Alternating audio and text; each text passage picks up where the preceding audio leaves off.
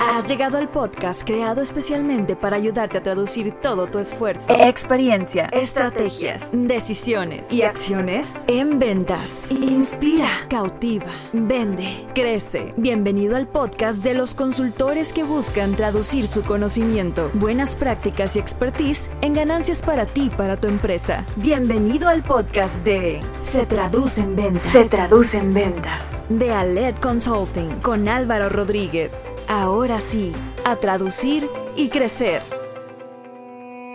Este episodio va para todos aquellos que quieran herramientas para liderar mejor a un equipo comercial. Para tiempos difíciles, soluciones funcionales. Potencializa tus ventas y consolida tus procesos comerciales, implementando acciones medibles, eficaces y productivas. Todo esto con nuestra consultoría y mentoría comercial en Aled Consulting. Obtén experiencia, conocimiento y acompañamiento para estructurar tu proceso comercial. Descubre todo lo que podemos hacer por ti y tu empresa. Capacitamos y entrenamos equipos comerciales y gerenciales de corporativos, pymes, startups y microempresas por medio de programas de entrenamiento, mentorías comerciales y talleres enfocados a la venta, estrategia y gestión comercial. Conoce cómo podemos ayudarte a vender más y mejor. Visita www.aledconsulting.com y encuéntranos en Facebook, Instagram y LinkedIn como Aled Consulting. Aled Consulting. Inspira, cautiva, vende.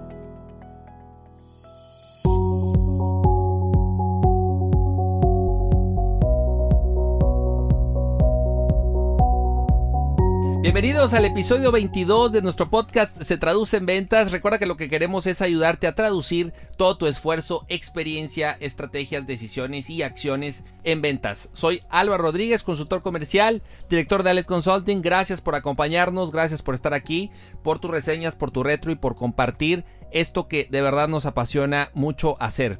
El día de hoy vamos a platicar a detalle de cómo es un gerente comercial exitoso, qué retos tiene para el 2021, qué habilidades, qué herramientas, cómo logramos hoy tener y formar a, gerentes comerciales exitosos. Y bueno, pues tengo a un súper invitado, tengo a Edgar Medina en cabina. Edgar lo conocí hace más de, será año, dos años, ya vamos para dos años de conocernos. Lo conocí en World Center de la Universidad Autónoma de Nuevo León. Ahí él está como uno de los principales eh, pues instructores. Eh, tiene mucha experiencia, lo, lo, respeto, lo admiro por, por su labor.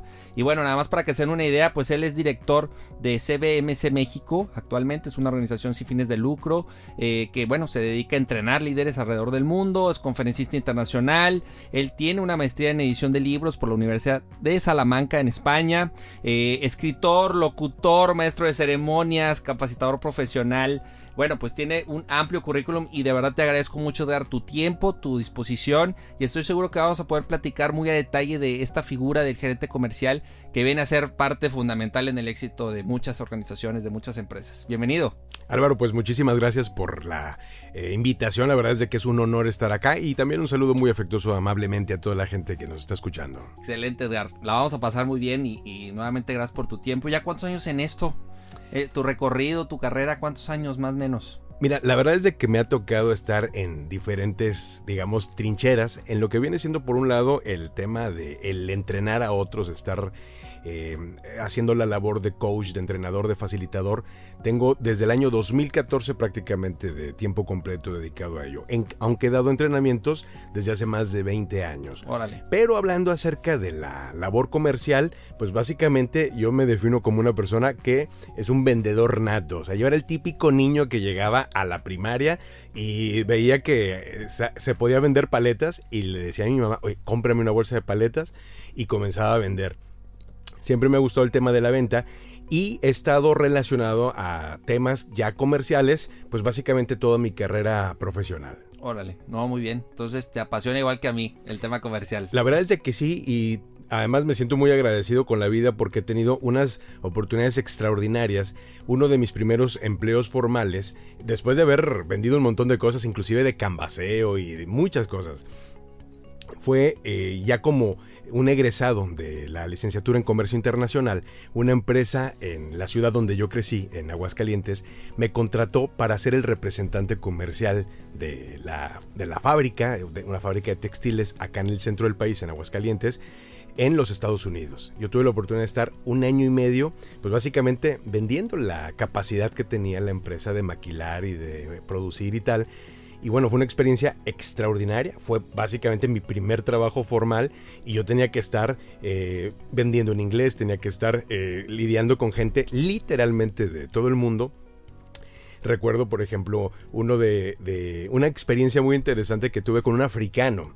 Aunque vivía yo en los Estados Unidos en aquel entonces, la verdad es de que casi no me tocaba lidiar con norteamericanos, eran gente de cualquier país. Y me tocó estar con una persona de nombre Mauricio, que había nacido en un país llamado Mauricio. Yo ni siquiera sabía que existía ese, país. Existe un país más conocido que se llama Mauritania. Sí. Pero no hay que confundirlo. No, Mauricio es otro país. Mauricio es, un, es una isla súper chiquitita que está pegada a Madagascar. La vida me dio el privilegio de estar muy cerca de ese país, trabajando en Sudáfrica hace algún tiempo.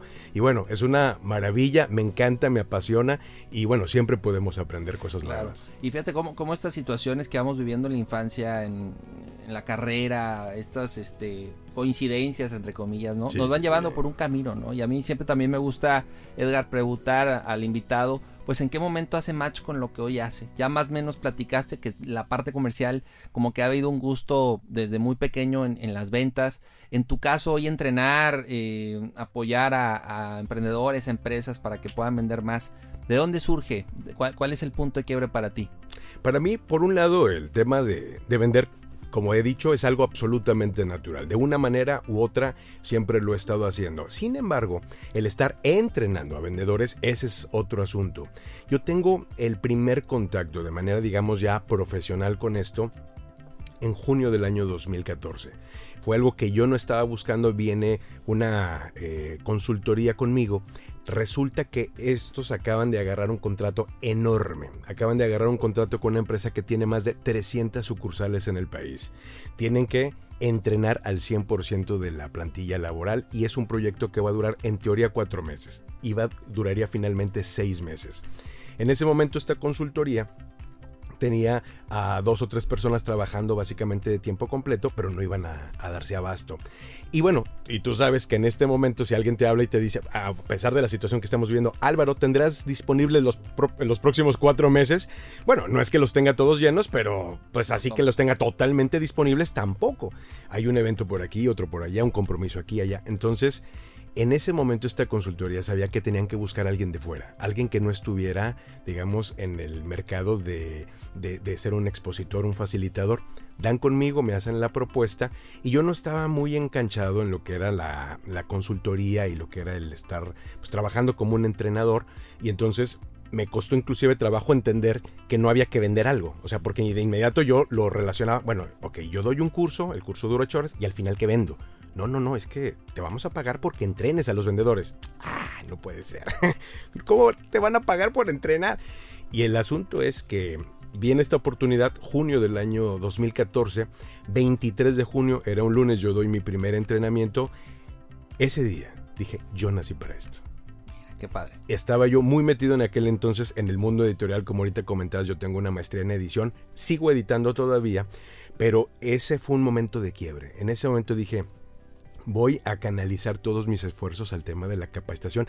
Me encanta. O sea, pagaría por hacerlo y no puedo creer que me paguen. O sea, es increíble. Y tenía en ese momento varios negocios. Con el tiempo fui cerrando los negocios por lo demandante que eran y comencé a viajar por todo el país y he tenido la oportunidad de estar varias veces fuera haciendo esto que me encanta y que de verdad por lo que pagaría pero increíblemente me siguen pagando. Mira, qué padre, qué buena historia y conecto con él, definitivo, porque a mí, también me apasiona mucho la parte de capacitación, estar frente a un, en un escenario y compartir lo que uno sabe. La verdad es que es también algo que, que me fascina, ¿no? Hay otros escenarios que tienen un... A mí me encanta ese... El, pues la sala está la más grande, ¿no? El tipo auditorio y a mí me encanta estar ahí. Cuando está lleno dices a darle, ¿no? sí, es una maravilla. Perfecto, Edgar. Pues bueno, ahí está el punto de quiebre de Edgar. Este, espero también tú te hayas identificado. Siempre es bueno también tener claro en qué momento eh, te encuentras algo que dices esto. Como dijiste tú, nací para esto, ¿no? Me apasiona y creo que pues mucha gente lamentablemente esa parte no, no le ha tocado o, sigue en esa búsqueda de decir, bueno, esto es lo que quiero hacer para, por, por años, ¿no? Pero bueno, entrando en materia, Edgar, con la, figura del, gerente comercial, para mí una parte importante, doy contexto por dos cuestiones. Primero, bueno, definitivamente una, de una pequeña, mediana para arriba, pequeña, mediana, corporativo, pues ya, ya es más común que haya un gerente comercial. Pero en la micro y también en, pues cuando estás emprendiendo y tienes a lo mejor ya a una persona que está en área comercial, pues eres dueño, eres el, director, pero también funges como un gerente comercial, ¿no? Entonces, eh, al final no es como que, ah, pues yo, yo tengo un emprendimiento y somos dos y pues, ¿para qué saber de gerente comercial? No, necesitas también tener esa cachucha y no es la misma que la de un dueño, no son las mismas responsabilidades, las mismas tareas, ¿no? Pero al final para ti hoy, ¿cuál es ese rol del gerente comercial en, en las organizaciones? ¿Qué, ¿Qué tan importante lo ves? ¿Viene a ser yo creo que es el, que está en medio, ¿no? Muchas veces entre dirección y ventas, el vendedor, y ahí está mediando y demás. ¿Cómo, cómo tú vislumbras este rol? Bueno, sin duda es algo vital porque tienes que dirigir todos los esfuerzos de la, las operaciones pues, a vender, no, no hay de otra. Eh, una vez que nos entendemos como empresa, debemos de estar casados con el concepto de que tenemos que vender y tenemos que estar generando utilidades. Hay que estar dirigiendo a otros o al menos dirigiéndonos a nosotros mismos. Y algo que me sorprende es encontrar a muchas personas que están dentro del área comercial que, no, se identifican, como, vendedores.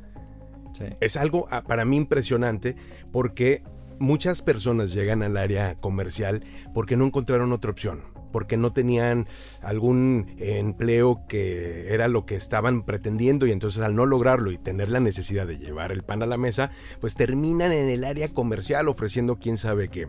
Y entonces están vendiendo, están ganando comisiones, inclusive están, están viviendo de vender y sin embargo dicen yo no soy un vendedor. Y entonces yo digo, bueno, o sea, yo te estoy viendo que estás en la nave espacial, estás vestido de astronauta y me dices que tú no eres un astronauta. O sea, explícame, no lo entiendo.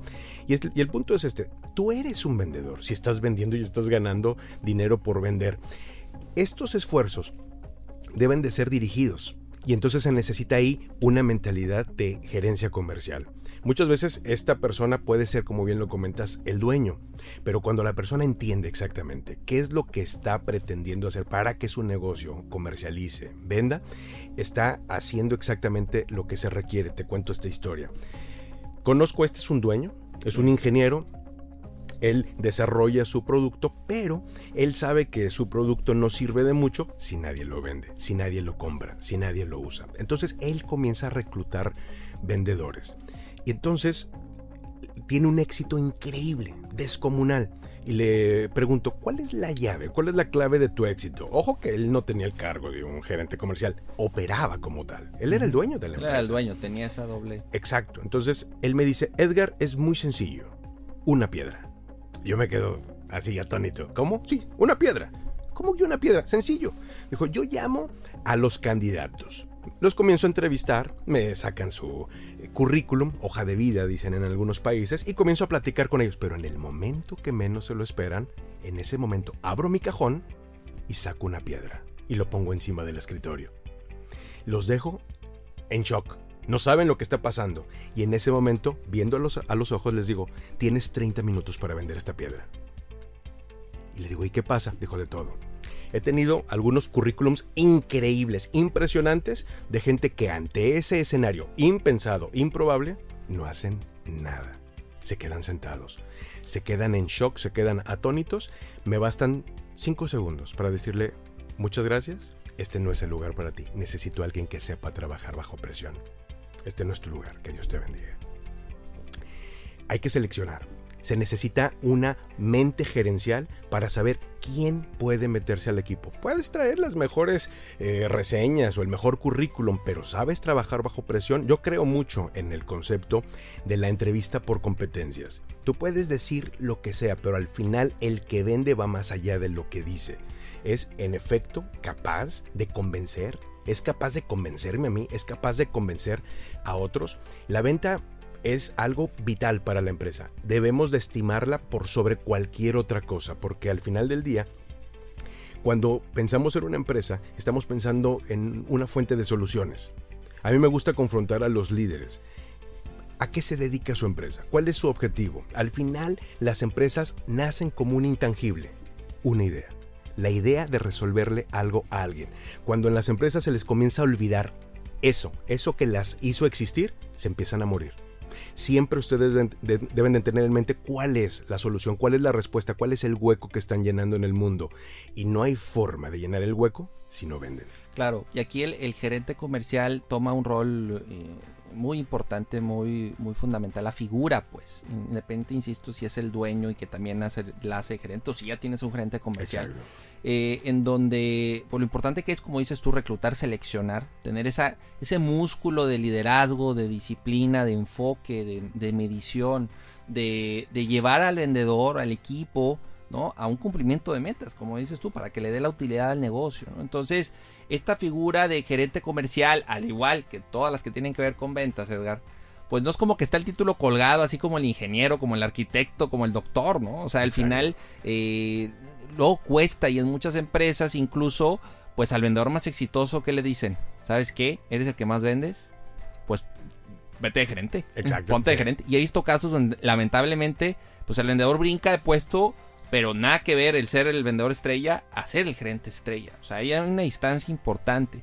Y a esta figura, insisto, que está en medio entre que dirección está empujando y quiero estas metas y quiero estas, estos resultados, pero él también que esté con su equipo logrando. Y que muchas veces sus, sus incentivos también van acorde a lo que gana el equipo, ¿no? o sea, si tus sí. 10 vendedores venden, pues tú te llevas bono. Entonces es una labor que conlleva muchas cuestiones, muchas variables y que muchas veces la siento pues muy retadora y, y- a veces muy, eh, muy solitario, muy es, un puesto de repente muy eh, complejo de llevar, ¿no, Edgar? Inclusive podríamos decir que hasta un poco incomprendido, ¿no? Porque están Sí. en esa eh, soledad. Por un lado, recibiendo la presión de la empresa y por otro lado, recibiendo el embate de los propios vendedores que salen, que van al mercado y que se topan con una situación y que llegan y dicen, oye, es que esto no se puede. Entonces de pronto las políticas, las eh, prescripciones de la empresa no casan y está ahí como en el, en el sándwich. Pero ahorita dijiste algo, Álvaro, muy importante a veces el vendedor más exitoso es llevado al escenario de la gerencia comercial,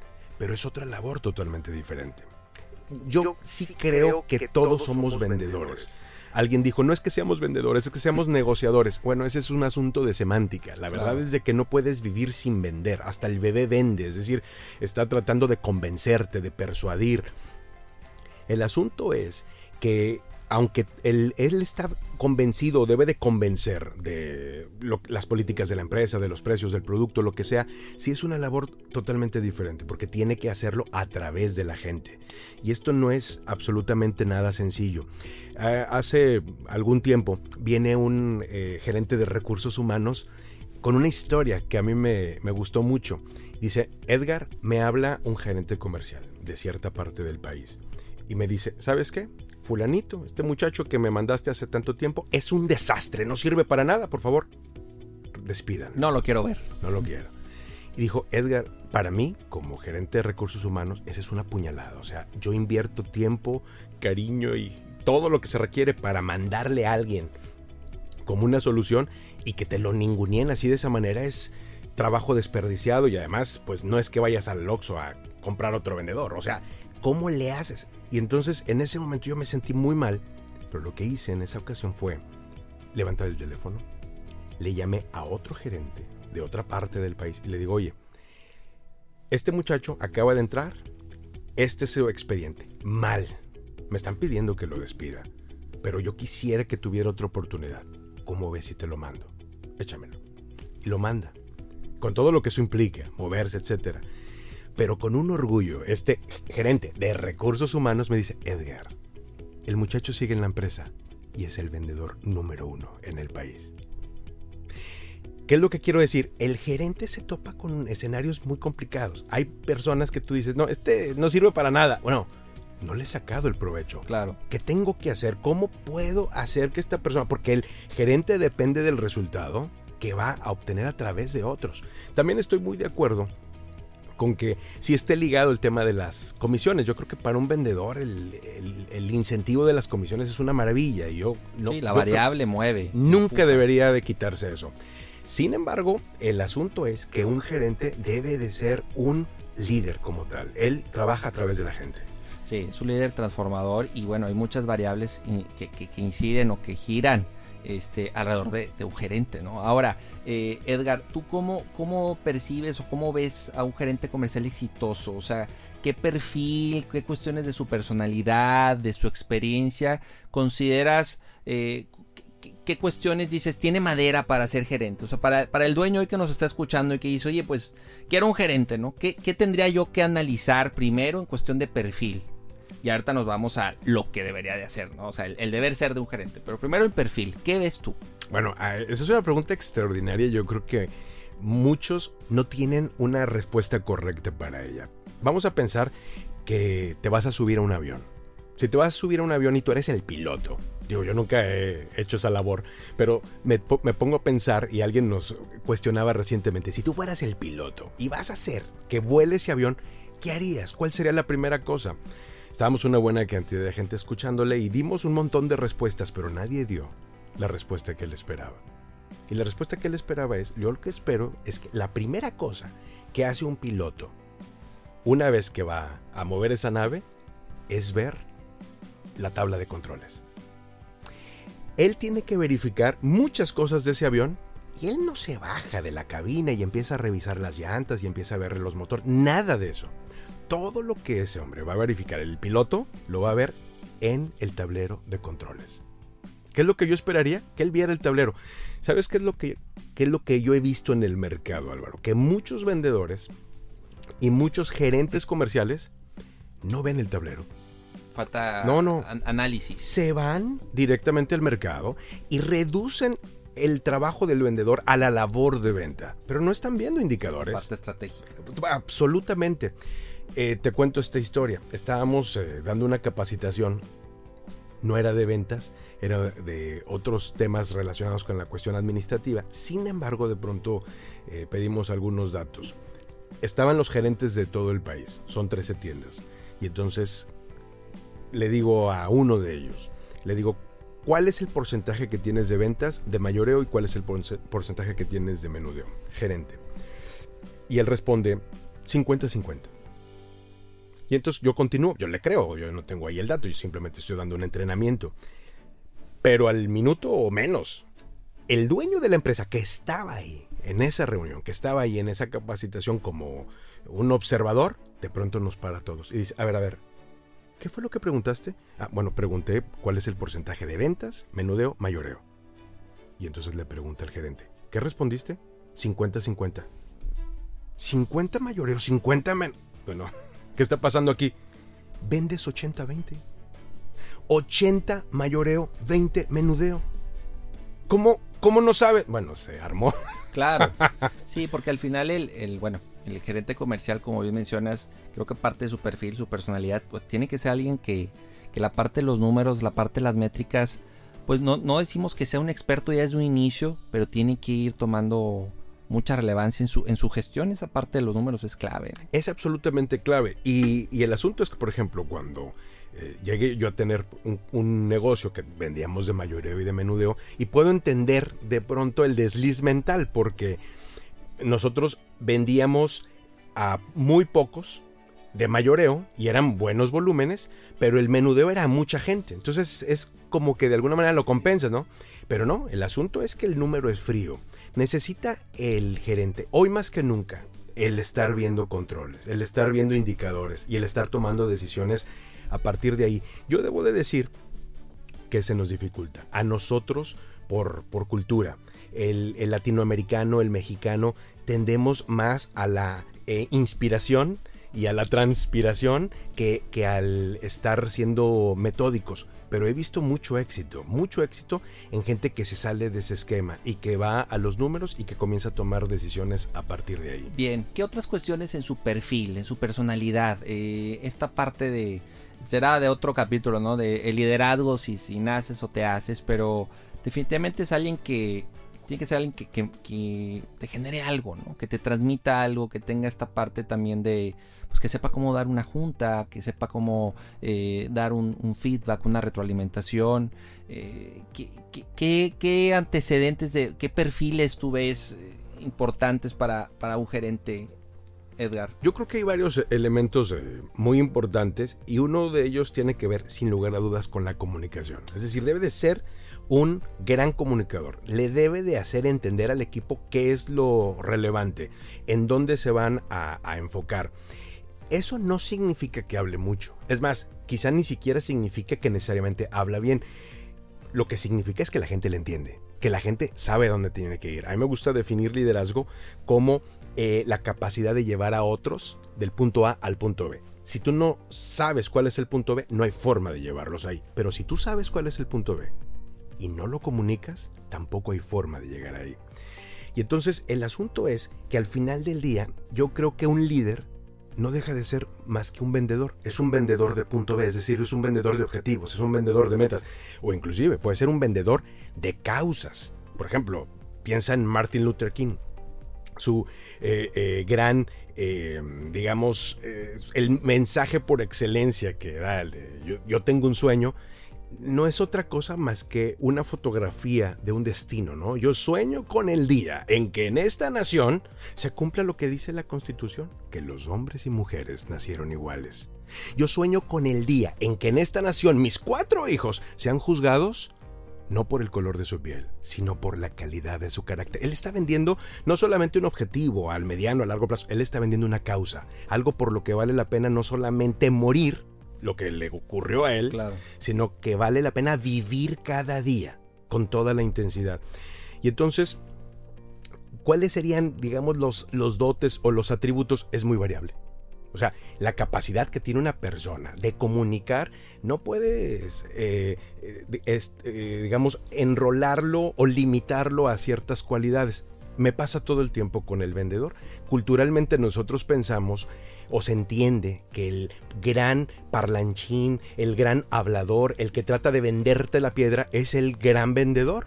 Inclusive muchas veces en la empresa así se toma, así se considera, pero yo les digo, vayan a los números, ¿quién es el verdadero vendedor? Y dicen, fulano es el que vende más, sutanito, él es el que vende más. A veces resulta que no es el que tiene el perfil. no es el extrovertido. No es el extrovertido. No es el que habla con todo mundo y demás. Ahora, aquí hay otro aspecto que tiene que ver con otro mito, y es exactamente qué es lo que estamos procurando. ¿Estamos tratando de vender piezas, de vender cantidades o estamos tratando de obtener utilidades? Y el asunto es que muchas veces puedes, puedes caer en el engaño de pensar que tienes un gran vendedor porque vende mucho, pero lo hace sacrificando margen, sacrificando utilidad. Y entonces, no, cuidado con el indicador. ¿Cuál es el indicador que estás revisando? Porque si lo que pretendemos tener como una consecuencia natural es utilidades, entonces no me hables de montos de venta, háblame de margen de utilidad. Dime cuál es tu mejor vendedor y háblame del margen de utilidad. Eso lo debe de tener muy claro el gerente comercial. Sí, el gerente forma y el gerente también aterriza la estrategia con, con el vendedor, ¿no? Y le explica y le, y le dice, bueno, sí, sí, esto sí, esto no, esto sí se puede, esto no se puede. O sea, de alguna manera, pues es la guía, ¿no? Y, y también es el psicólogo, es el, es el jefe, es el amigo, o sea, al final los roles también de un gerente con el equipo, eh, pues también inciden mucho en que si el vendedor se siente a gusto, se siente cómodo o siente que está desarrollando realmente su, potencial. ¿no? Debe de ser un detonador de confianza. Esto es algo muy importante. Eh, Me encantó la frase. Sí, un detonador de confianza. Fíjate, yo estaba en uno de mis eh, primeros trabajos como, como vendedor y tenía un compañero, otro vendedor, que estaba él Em, recordando con mucha frecuencia cuando había trabajado para un, para un club, un club que vendía eh, membresías. Y entonces de pronto les ponían unas tarifas así muy altas, muy elevadas y unas cosas muy desafiantes. Y entonces eh, resulta que el, llegaba la meta ¿saben qué? Esta semana tienen que vender tanto, o este día, o lo que sea. Y se quedaban todos en shock. Y entonces dice, en ese momento nosotros volteábamos, pero no era con el gerente comercial, era con un compañero. Recuerden, yo nunca lo conocí a él, pero él lo mencionaba, Hugo. Dice, volteábamos a ver a Hugo. Hugo era otro vendedor igual que todos. Dice, pero Hugo escuchaba lo mismo que todos y de pronto decía, sí vamos a poder. Y dijo, mira, mira Edgar, yo, yo escuchaba a Hugo decir eso. Y le creía. Me volvía la sangre al cuerpo. En ese momento yo sabía que iba a ocurrir. Y en ese caso, Hugo era un líder eh, por influencia, no era el líder por posición. Pero cuando el que está al cargo, el gerente, tiene esa capacidad de influir, yo sé el desafío, yo entiendo, pero muchachos, yo estoy por apoyarlos. ¿Qué, ¿Cómo le hacemos? Vámonos por aquí, vámonos por acá. Y es capaz de detonar en otros la confianza, está haciendo lo que debe. Definitivo, sí, coincido contigo. Y al final también eh, de todo esto que mencionas, tiene que ir complementado también, Edgar, y dime qué opinas de esto, del estilo de trabajo, del estilo de gestión, porque también a veces se liga al gerente que es alguien que tiene que estar detrás de la gente y que tiene que estar eh, haciendo juntas a las 8, a las 12, a las 5 y pues la de cierre a las 8. ¿no? Exacto, este, así como que cuatro juntas en un día. Entonces, este estilo de trabajo, para ti, ¿cuál es el ideal hoy por hoy con el vendedor? O sea, sí estar muy detrás o dejar que el equipo eh, camine y, que esté más detrás. ¿Cómo, lo, cómo lo percibes? La manera en la que yo lo he visto es que depende totalmente del, del equipo. Yo eh, creo mucho en el modelo de liderazgo situacional. Un modelo muy antiguo, pero que realmente funciona muy bien. Eh, Hershey y, Blanchard identifican que hay cuatro diferentes tipos de líder. Uno es como el que acabas de comentar, el líder más dictatorial, el líder que está eh, más enfocado en el resultado que en la relación. Pero después de su observación, ellos concluyen que hay equipos que necesitan ese tipo de líder, que ninguno de los cuatro que ellos observan es mejor o peor que otro, simplemente son necesarios de acuerdo a cierta situación. Donde yo veo problema es cuando el líder no se adapta. Eso sí es problema. Cuando el líder está así, con esa actitud, y su equipo comienza a crecer, comienza a madurar, comienza a dar resultados, y ya no requiere del chicote, ya no requiere de esa, ese ensimismamiento, hay que dejarlos hay que dejarlos y hay que escucharlos y hay veces que el líder no llega a, ese punto, no se adecua a esa situación y él se mantiene. ¿Qué es lo que va a provocar? Pues lo que va a provocar es que su equipo no crece, su equipo no madura, los estanca. El equipo va a crecer tanto como el nivel de liderazgo que tenga el líder. Aquí tenemos un asunto, Álvaro, que tiene mucho que ver con nuestra idiosincrasia a nivel cultural nosotros creemos mucho en el tiempo invertido en el trabajo. Tanto que nosotros somos la nación que más tiempo invierte en el trabajo. Enfoca en cantidad. Más Absolutamente. nosotros trabajamos 40% más, según los estudios de la OCDE, que el país que menos tiempo invierte trabajando en el mundo, que es Alemania. El asunto no solo es eso. El asunto es que a nivel de productividad nos hacen pedazos. Es decir, no solamente trabajamos más, producimos enormemente menos. Tenemos que cambiar ahí el paradigma. Realmente la fórmula de trabajar mucho no nos funciona. Necesitamos aprender a trabajar diferente, a trabajar más inteligente. El estar agobiando a los vendedores puede traer resultados, sí, sé que los produce y sé que hay muchas empresas que así han, sobrevivido, pero no creo que sea lo mejor. En algunos escenarios, en algunas situaciones, bueno, hay que reforzar pero no siempre es así.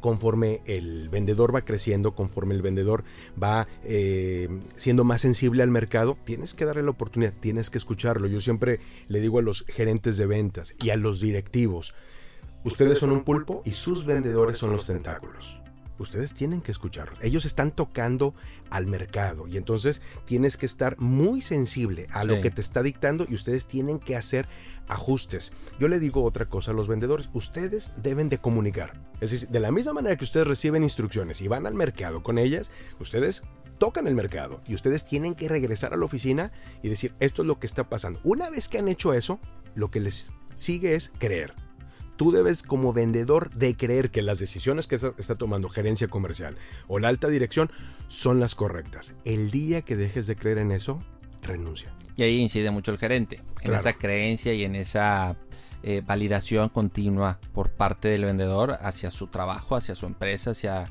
la compañía y lo que vende.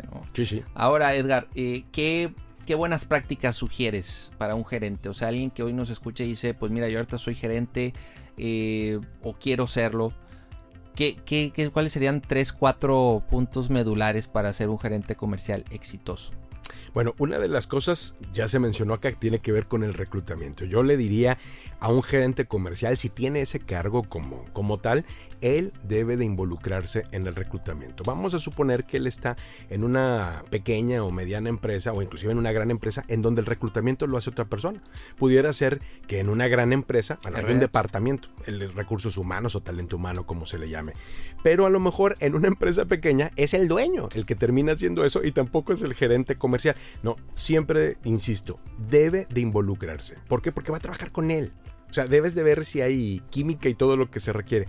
Si el dueño va a tomar o RH va a tomar la decisión al final del día, que lo haga en consenso contigo. Es decir, entrevístenlo en, en, en ambas posiciones y a partir de ahí eso te va a llevar a, saber exactamente con quién estás trabajando. ¿Qué buscar en la gente? Básicamente hay tres cosas que son puntuales. Un número uno es conocimientos. ¿Qué tipo de conocimientos requiere la gente que está trabajando conmigo? Es decir, ¿qué debe de saber? El conocimiento apela al saber. Si no lo sabe, lo entreno, le doy el conocimiento. Si no tengo el conocimiento, pago a alguien para que le dé el conocimiento, pero yo debo de estar muy claro qué es lo que la persona debe de saber antes de salir al mercado. Te cuento esta historia. Venezuela es un país que tiene una situación muy complicada, por todo vida. A mí me gusta mucho ir a Venezuela y normalmente procuro estar ahí una o dos veces eh, al año, si me es posible. No cobro un centavo por hacer eso, con mucho gusto lo hago como una eh, labor que, que además me encanta, me encanta el país, me encanta su gente y he estado en varias ocasiones allá. Menciono esto porque he visto algunos casos de éxito en Venezuela. Emprendimientos que tú dirías, oye, nada pega en Venezuela. Bueno, sí, resulta que sí. Uno de estos casos de éxito es de un chico que se llama Manuel. Manuel se va a vivir a los Estados Unidos, estudia toda la universidad allá, de una familia acomodada. Venezuela es un país de muchos contrastes. Tú puedes decir, oye, la gente se muere de hambre. Mm, no todos. O sea, hay gente muy rica en, Venezuela. Y si tú tienes ingresos del exterior, tú igual vives como un rey allá, porque el tema de la devaluación es impresionante. Resulta que él sale, familia acomodada, vuelve a Venezuela y lo que ve es un desastre, lógicamente, como país. Y entonces, ¿sabes qué? Me regreso a los Estados Unidos, voy a buscar allá otra cosa y compra un boleto de avión para irse. Faltando dos días, ya para, ya despedido y llorado y todo lo que implicaba que él pues iba otra vez a dejar casa, le dice a sus papás, ¿saben qué? No, me voy a quedar y voy a poner un negocio. ¿Y qué negocio vas a poner? Mira, vamos a aprovechar que tenemos unos sueldos acá súper raquíticos. En ese momento estaba el sueldo como a 5 dólares al mes, una cosa así, quizá un poco menos. Y lo que vamos a hacer es una empresa dedicada al marketing digital. Una empresa que compita con las grandes del marketing digital y vamos a buscar a la gente más capacitada en el país para que estén ofreciendo esto. Desde Venezuela, allá tienen un problemón con la luz, pero lo resuelven con plantas. O sea, la gente tiene su planta ahí de, gasolina y entonces puedes generar tener la luz, aunque tienes el problema del agua, tienes el problema del internet, en fin. Una vez que resolvemos eso dijo, y ofrecemos un servicio de, de primer nivel, lo podemos ofrecer a un mejor precio, pero no un precio tampoco regalado. Y entonces él empezó a estructurar la idea y arranca. Contrata a cinco muchachos, con él eran seis. Y el asunto es este. Ellos comienzan a trabajar en un proyecto antes de salir al mercado y les toma cinco meses. Cinco meses. Tomaron como base una empresa de alto talante a nivel mundial una marca de ropa que todos conocemos acá. Ellos dijeron, si nosotros le manejáramos las cuentas a esa empresa, ¿qué haríamos? Tendríamos esto y esto y esto y esto. Hicieron una lista. Bueno, ¿qué necesitamos hacer para tener eso? Pa, pa, pa. Cuatro meses trabajaron. Y me dice Manuel algo que me impacta mucho que tiene que ver con el tema del conocimiento. Edgar, yo quería salir al mercado con todas las respuestas a las posibles preguntas que pudiera recibir porque queríamos atacar a las empresas más grandes a nivel internacional. Cuatro meses después, tocaron la puerta y dijeron, bueno, ¿con quién empezamos? Como habían tomado esta empresa, eh, deportes y de talla mundial, dijeron, bueno, pues, ¿por qué no les ofrecemos a ellos nuestro servicio? ¿Quién crees que fue su primer cliente? Esa empresa. Así es. Así es. Resulta que ellos empiezan a trabajar. Cuando yo llegué con ellos, de seis muchachos, estaban ya como, eran como 35 aproximadamente en la oficina, más otros que trabajaban desde, desde fuera. ¿Qué es lo que debemos de saber antes de ir al mercado? En nuestra cultura vamos mucho a la parte operativa. Usted va a vender, sálgase a vender, pero con todo, sálgase. No, no, espérame, ¿qué necesita saber? ¿Cuáles son las preguntas con las que se va a topar? En ese punto a mí me gusta decir, nunca falta alguien negativo en el equipo, en la familia o en donde sea alguien que no, todo lo ve súper deprimente. Son una maravilla. Si tú quieres hacer un plan excelente, llámales a ellos. Oye, queremos vender esta botella. ¿Qué nos va a decir el mercado? Mal. Te va a maltratar, no te lo va a comprar. ¿Por qué? Cuéntame. Es, un, es una radiografía. Este muchacho tiene como rayos X y te va a decir por esto y por esto. Y entonces, bueno, una vez que tengamos estas objeciones de parte del cliente, ¿qué le vamos a decir? ¿Qué necesitamos saber antes de salir al mercado? Ok, pero entonces aquí el, punto clave de un gerente es que sepa reclutar y que sepa también eh, formar. Así que sepa desarrollar capacitar a su equipo continuamente. Eso pudiera ser casi como que el gran... Sí, en este caso enfocándonos al tema de la, del conocimiento. Y en un momento determinado, pudiera inclusive no ser él mismo un formador. Pudiera estar él bastante consciente de que él no es la persona idónea, pero lo que hace es que contrata a alguien. Y entonces esa conciencia sí va a llevar a que el equipo tenga los conocimientos que requiere. o desarrolle ese skill. También. Y ese es el otro punto. No solamente es el conocimiento, sino que ahora necesitas habilidades. ¿Cuáles habilidades? Ahí es donde entra la entrevista por competencias. No es lo que me dices, es lo que haces. Y entonces vamos a ver cuáles son las habilidades. En un momento determinado la persona no las tiene. ¿Cómo las desarrollamos?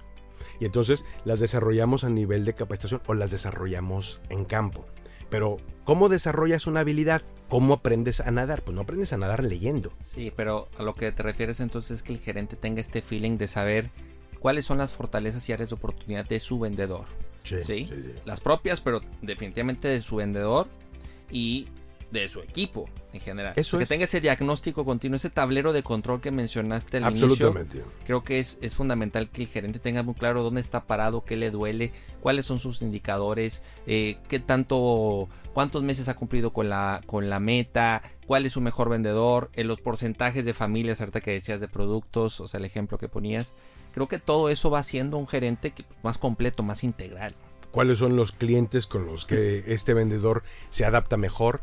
Eh, cómo nos puede ayudar, cómo nos puede capitalizar y luego hacer de su equipo, de todo lo que viene siendo el, grupo de, vendedores que tenga, un verdadero equipo, que se ayuden los unos a los otros. Por ejemplo, estaba yo, eh, formaba parte de un, de un equipo, salíamos a vender cada quien por su lado, pero teníamos una junta todas las mañanas. Un buen día, la gerente, que era una, una, eh, licenciada, eh, nos decía ella, bueno, a partir de tal día quiero que me hablen de sus experiencias. Y entonces tal día le toca a fulanito, el otro día le toca, entonces nos comenzó a dejar hablar.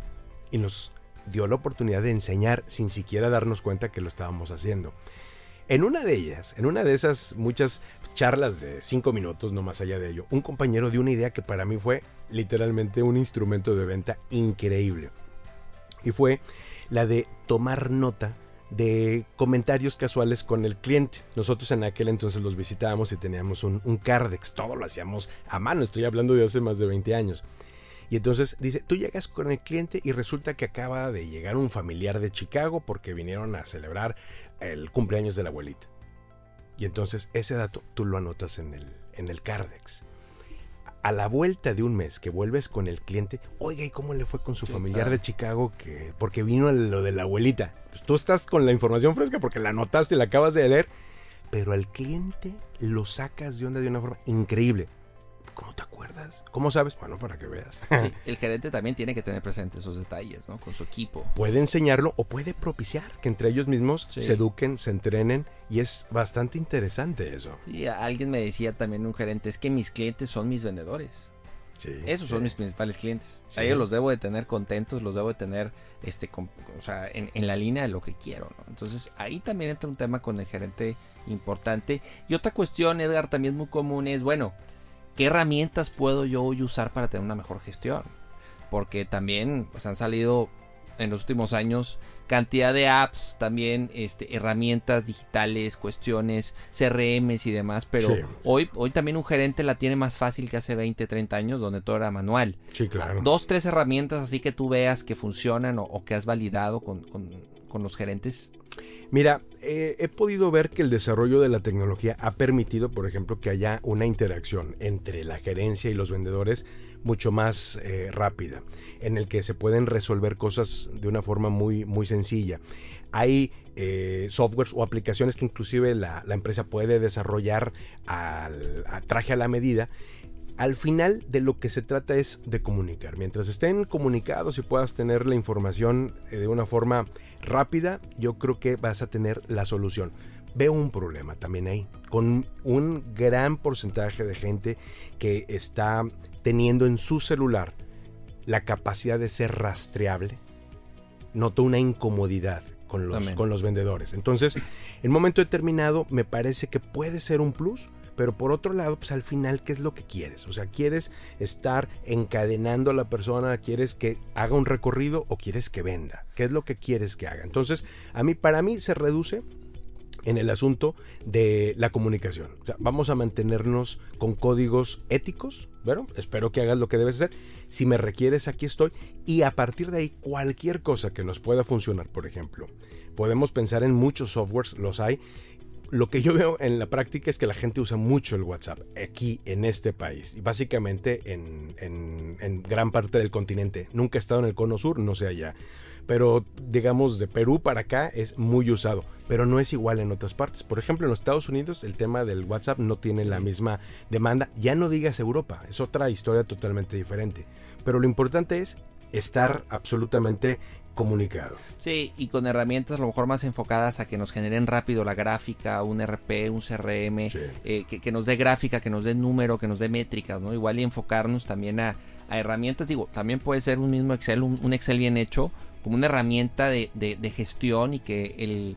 Porque también, Edgar, el, el reto que tiene el gerente es, pues no darse cuenta el día 30 que no van a llegar a la meta. ¿verdad? Claro. El gerente tiene que tener al día la información y decir al día 15, vamos bien, vamos conforme la meta o aquí hay que ajustar.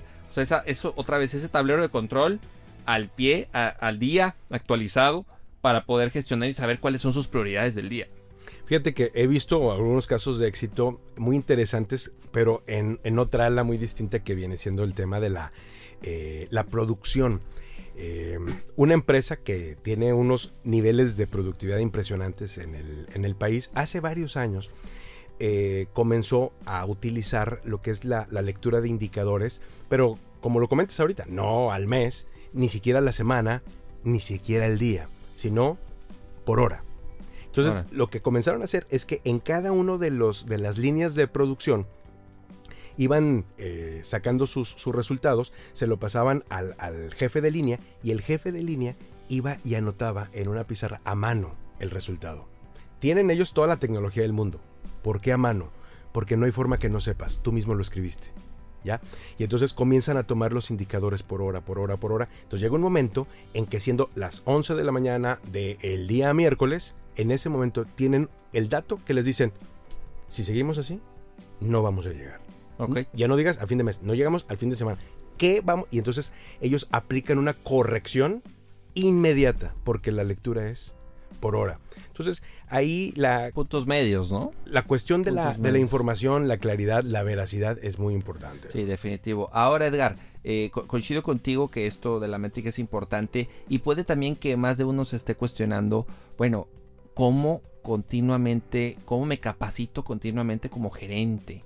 ¿Sí? ¿Qué hago para convertirme en, en un gerente comercial cada vez mejor? Porque muchas veces las organizaciones, las empresas, pues no hay presupuesto pues para capacitarte. Entonces es pues con lo que tienes, dale, ¿no? Entonces Claro. dos, tres puntos eh, ligados de capacitación que tú recomiendes para un gerente o algún libro en particular que, que valga la pena recomendar. Bueno, mira, la verdad es de que hoy es más fácil que nunca. Por ejemplo, este podcast, nada menos, ¿no? O sea, alguien que simple y sencillamente se va al internet y va a escuchar un material que le va a enriquecer. Yo recomiendo mucho eso. Aprovechen los traslados mientras vas al trabajo. Mientras te estás moviendo. Aprovecha, tú debes de tener decidido ya previamente en ese espacio qué es lo que voy a escuchar. Y entonces el próximo mes voy a estar escuchando esto. En, durante el traslado aquí y allá voy a estar escuchando este podcast. Esto te puede ayudar mucho. Ni siquiera tendrías que hacer una inversión más allá de lo que haces ya por pagar tu internet. Sí, hay mucho contenido gratuito y que también muchísimo. permite al gerente no, no, no estirar la mano solamente o esperar que sea la empresa. Sí, sin lugar a dudas. Ahora, otra cosa muy importante es, más allá de lo que puede estar aprendiendo en el tema propiamente de la, de la venta, es conociendo el mercado. O sea, estar muy sensible al mercado, estar viendo eh, información, estarse documentando totalmente, eso le va a ayudar mucho para ser absolutamente sensible a las necesidades con las que sus vendedores se van a estar topando. Eso es algo absolutamente vital. Y otra es, debe de estar completamente enfocado a conocer la industria, debe de conocer la competencia. Y yo siempre digo, el límite es tú debes de conocer a tu competencia solamente mejor que como ellos se conocen. Sí, y adicional a eso la parte también de comportamiento humano, de psicología, ¿no? De, repente también de la comunicación no verbal, el tema, o sea, luego también hay otros temas como... Eso ya directamente con su equipo. Con su equipo, importante saber leer a la gente y tener este feeling de en qué momento hacer una crítica constructiva, en qué momento eh, pues mencionar al equipo vamos mal, ¿no? Y, también llamar la atención. Creo que todas esas cuestiones también vale la pena que continuamente el gerente no solo la parte comercial propiamente se capacite o escuche contenido, sino de otros elementos que, que tienen también que ver con su labor, ¿no? Sí, claro, eso tiene que ver precisamente con el concepto de él verse como un, como un líder y va a tener el resultado a través de la gente y tiene que estar moviendo a las, a las piezas exactamente como lo hace un entrenador, por ejemplo, de fútbol, pues no entra a tirar el penalti por el jugador, ¿no? Y entonces sí tiene que estar absolutamente sensible y una de las claves es tiene que estar escuchando al equipo. Es difícil porque cuando tú estás escuchando a la gente, la gente eh, de pronto comienza a quejarse. Y además debemos de saber que todos somos vendedores, es decir, cuando el vendedor llega a visitar al prospecto, el prospecto le empieza a vender, le empieza a vender su tragedia, le empieza a vender que no hay ventas, le empieza a vender que está todo muy mal. Y a veces el vendedor termina comprando. Y cuando regresa a la oficina llega con exactamente la carga. Absolutamente, no, es que nadie está comprando, es que ahorita no se puede y entonces ahí se tiene que sobreponer el gerente de ventas y tiene que literalmente restablecer el ánimo y la actitud de su gente que ha terminado comprando la tragedia de los eh, supuestos compradores. Sí. Muy bien, Edgar. Pues de acuerdo con eso, eh, al final el gerente, hace lo, lo, decías hace rato, al final la parte de mover fibras, mover emociones, eh, empujar al equipo y llevarlos por un buen puerto, creo que es parte del día a día de, un gerente. ¿no? Ahora, ya para ir cerrando, Edgar, ¿qué ves para el 2021? ¿Qué retos en las organizaciones? El principal que ves para el gerente, ¿cuál es? Bueno, la verdad es de que el mundo ha cambiado, eso es una tremenda realidad y yo creo que es más necesario que nunca el estar muy sensible a ver cuáles son las, las tendencias. Aquí hay dos aspectos que hay que considerar brutalmente. Número uno, decíamos hace ratito, una empresa nace para ofrecer soluciones de algo a alguien. Cuando esas soluciones representan llenar huecos que son absolutamente reales, esas necesidades van a prevalecer. Lo que es muy factible, estamos ahorita en el escenario en donde los medios para satisfacer las mismas necesidades de toda la vida están cambiando. Yo aquí veo dos tipos de gente. Uno es el que está aferrado a lo que debió haber sido y gente que está esperando que esto se restablezca y que vuelva a un mundo que posiblemente jamás va a volver. Y el otro es el que sabe que se va a tener que adaptar a quién sabe qué.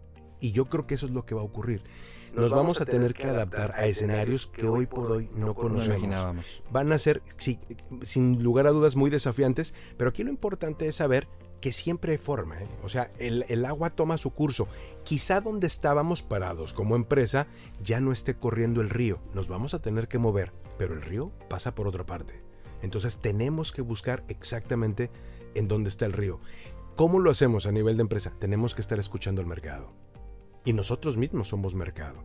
Entonces, ahorita nos está pasando, por ejemplo, el día de hoy, eh, en casa hicimos como 5 o 6 compras en línea. El día de hoy, con todo lo que eso representa y que una no entró y que se rebotó y que la tarjeta. Y, y de pronto yo digo, yo no hubiera, nunca me hubiera imaginado esto hace un año. Un año, no te vayas tan atrás, ¿no? Y esta es la realidad que ahorita estamos Yo creo viviendo. que el 2021 va a ser una continuación de muchas cosas que vivimos este año y la resiliencia, la adaptabilidad, la flexibilidad y el la aunque ya se usa mucho esta palabra, pero no va a caducar la, la reinvención. Sí, claro. La reinvención como organización, como, como individuo y eh, que hoy el gerente desarrolle habilidades y, eh, y, y cuestiones tecnológicas y cuestiones de, de, la comunicación, entre muchas otras, ¿no? Que, que lo hagan cada vez un gerente, pues un gerente 2021, ¿no? O sea, sí, para mí ese sí. es el reto, ser un gerente comercial acorde al, al, contexto, a los retos, a los requerimientos, a los dolores, a los miedos, un gerente comercial 2021 y no un gerente comercial